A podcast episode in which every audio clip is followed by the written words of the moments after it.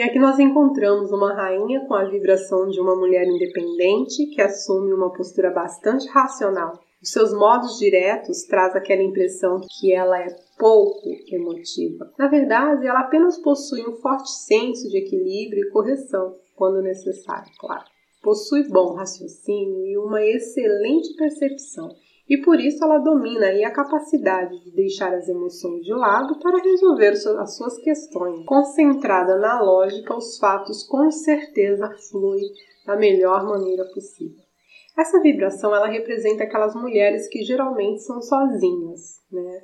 Aquelas que já conheceram sofrimentos, perdas. Nós encontramos muitas rainhas de espada em viúvas, pessoas, mulheres divorciadas, as solteironas, algumas com filhos, outras sem filhos, mas com um pensamento afiadíssimo para proteger a si mesmo.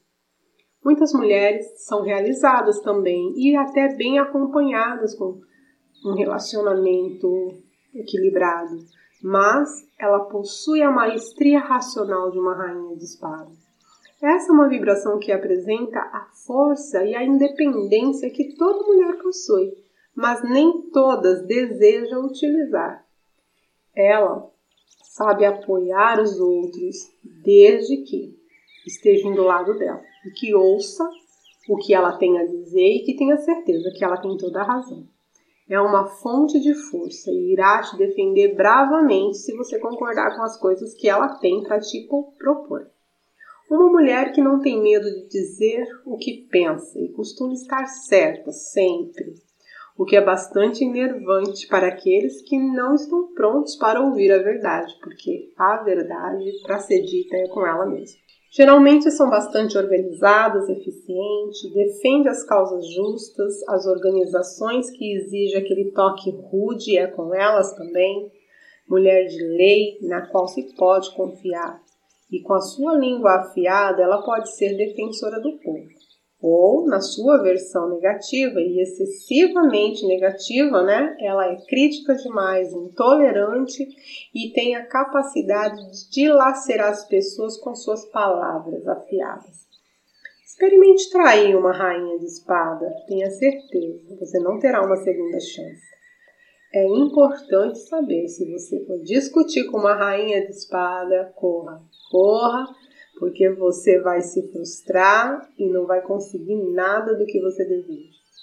Bem, isso me faz lembrar do conto mitológico da querida Atalanta. Ela era uma caçadora frustrada no amor, em virtude aos seus ideais exagerados. Ela destruía todos os seus pretendentes. Claro que para essa rainha desenvolver esse comportamento tem uma longa história que nós vamos saber agora. Logo que ela chegou a essa existência, na qual ela experimentou, o seu pai se frustrou com a chegada, porque ele aguardava um homem, um herdeiro, e sendo uma filha, não traria a ele o que ele desejava.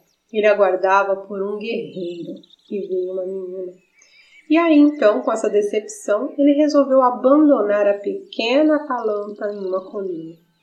E essa linda criança aí ficou por algum tempo até Artemis Hecate, que é a deusa da lua, a acolher, enviar uma ursa para sustentá-la, e assim Atalanta cresceu em uma comunidade de caçadores que a protegeram e a educaram.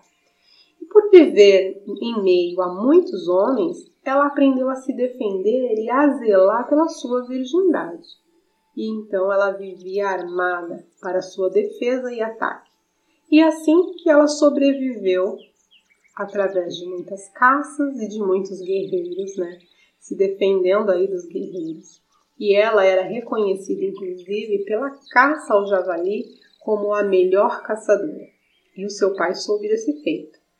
E quando ele soube disso, que a filha era vitoriosa, automaticamente ele repensou ele olhou para tudo isso e se aproximou novamente dessa filha. Só que ele fez uma proposta para ela. Ele disse que iria reconhecê-la como filha, como herdeira, mas também queria encontrar um bom marido para ela. E a Atalanta não gostou muito disso e logo tratou-se de usar sua esperteza e a sua maestria com seu pai, dizendo: Muito bem, papai, eu aceito esse casamento, mas eu te peço que antes de me casar, o senhor me permita que eu duele com o rapaz, com o escolhido. Assim, se ele ganhar, eu me caso. Se ele perder, o senhor encontrará outro. E assim, muitos pretendentes perderam as suas preciosas vidas. A aposta era uma corrida. E foi aí então que Melânio invocou a ajuda de Afrodite. Disse: Eu gosto muito de Atalanta e eu quero me casar com ela, até porque eu preciso herdar o reino. Precisava de bons príncipes, né? Para administrar o reino. E então Afrodite, que era a deusa do amor, resolveu ajudar deu a ele algumas maçãs douradas e disse: utilize essas maçãs na corrida. Tem que chegar com essas maçãs lá e a Atalanta vai se embananar e você ganhará a corrida. E foi dito e feito. Ele deixava as maçãs cair, a Atalanta parava para colher as maçãs e assim o esperto Melânio conseguiu ganhar e casar com a Atalanta. Mas, para a infelicidade do casal, a esperteza de Atalanta não era somente na astúcia de guerrear. Ela tinha também uma mente bastante afiada. Ela era tão fiel ao seu propósito em permanecer virgem que logo tratou de levar o seu marido, Milânio, né, para os aposentos sagrados de Zeus, que quando soube que os dois haviam invadido os seus aposentos, os transformou em dois leões e os gregos acreditam que leões não fazem sexo entre si, mas o leão faz sexo com o leopardo, segundo a mitologia grega.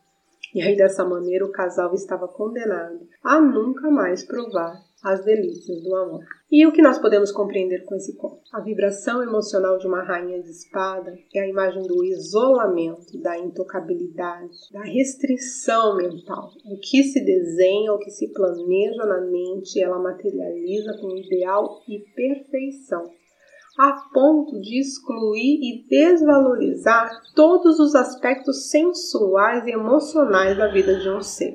É uma imagem fria e perfeccionista. Isso aponta aí para o mundo masculino da mente, do espírito, né, que traz a positividade para as relações de amizade, mas nunca para o amor erótico. Essa é a vibração de quem jamais permitiria que as coisas mundanas demais prejudiquem o seu ideal e a perfeição daquilo que deseja alcançar.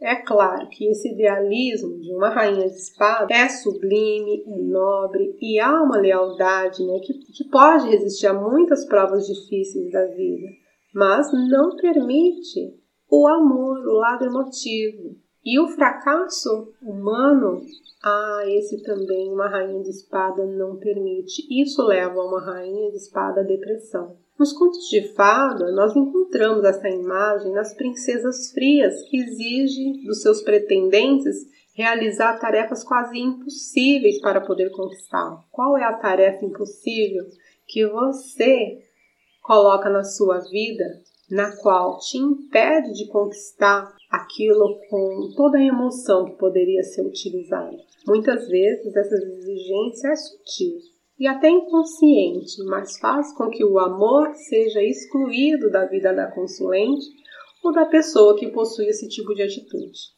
Por um outro lado, nós podemos observar a oportunidade que uma rainha de espada traz para o outro, porque esse outro tem que se tornar relutante, forte, para que as habilidades sejam fortalecidas e aí essa pessoa acaba se tornando melhor do que é. Então, uma rainha de espada, ela tende, né, é, a provar aí seus valores por meio de feitos de armas masculinas, o reconhecimento de um Deus Pai, de, uma, de um lado masculino também. É aquela mulher que diz assim: opa, eu sou mulher, mas eu tenho força suficiente para lidar com isso, para passar por cima disso. Na verdade, o que ela precisa é exatamente da aprovação paterna. E então, a sua busca pela perfeição hiperbólica está sendo exagerada? Você tem observado quais são as questões que exageradamente têm te afastado de situações, de pessoas, de conquistas? Você se identificou com algo nesse conto? E se você se identificou com essa vibração ou conhece alguma rainha de espada próxima a você, saiba que é chegada a hora de encontrar a dimensão indominante que está presa. Observar a fé irremovível, aquelas que te leva a altos ideais e que talvez pode te prejudicar. O que isso quer dizer é que você precisa trabalhar as suas crenças limitantes, aquelas que te aprisionam, os conceitos nobres e dignos que até podem te ajudar, claro, a melhorar a consciência, a qualidade de vida, mas na medida que você percebe que as atitudes utilizadas não estejam mais lhe proporcionando bons resultados, esteja rejeitando a vida, representada aí como a defesa contra o medo do, do ser humano, e se tornar um tanto vulnerável à dor, está na hora de parar. Saber que a busca da perfeição pode gerar problemas dolorosos é bem importante refletir. Vamos de mensagem para auxiliar nessa vibração? Então, nós temos aqui um, uma erva de caráter puro que estará atuando no primeiro chakra localizado na base da coluna e está associado à sobrevivência humana. Uau, tudo a ver com a nossa rainha de espada. A mensagem é da planta caatinga de mulata, que pede para que sejamos mais realistas e que aumentemos a nossa capacidade de reagir diante dos problemas. E eu completo aqui com o equilíbrio entre a mente e o coração. Eu sou Renato Oliveira e esse foi mais um episódio da nossa série Mulheres Virtuosas do Tarot. Eu vou encontrar você no nosso próximo episódio.